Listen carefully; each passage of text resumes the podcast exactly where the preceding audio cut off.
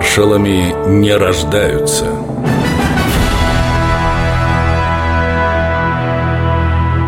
Александр Новиков В начале ноября 41 года немецкие летчики начали сбрасывать на Ленинград особые листовки, в которых угрожали по-своему отметить годовщину Октябрьской революции. 6 и 7 числа будем бомбить, а 8 будете хоронить. К тому времени фашисты отказались от дневных налетов. Слишком большие потери. Перешли на ночные бомбардировки.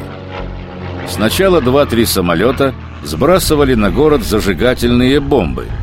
Их пытались раскидать по всем районам, чтобы создать яркие ориентиры.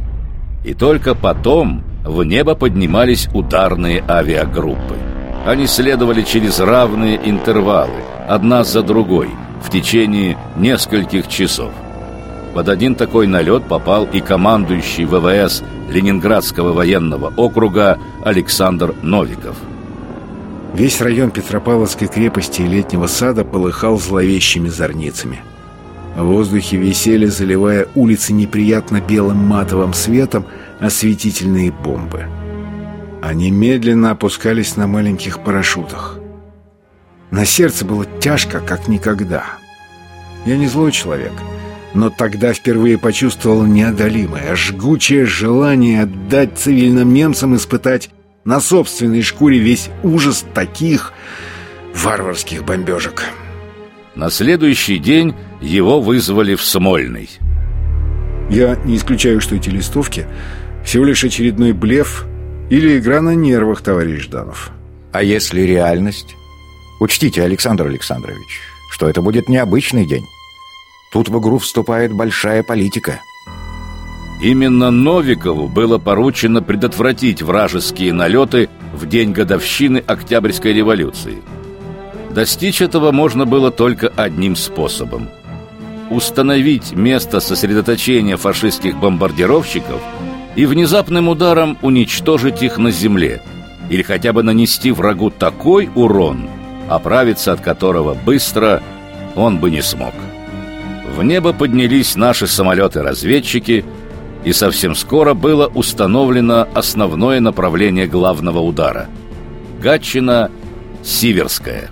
Через несколько часов в моих руках уже были снимки воздушных ударов по немецким аэродромам.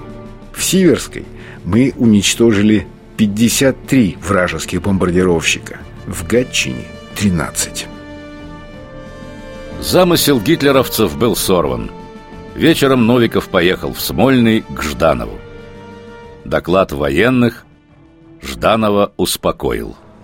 Надеюсь, Александр Александрович, что в празднике небо над Ленинградом будет тихое. Передайте летчикам наше общее большое спасибо. И от командования фронта, и от населения. Свободны. Ах, да. Постойте. С днем рождения вас. Меня?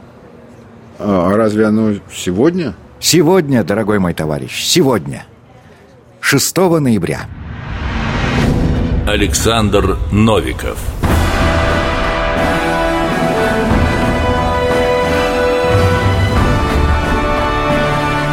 Маршалами не рождаются –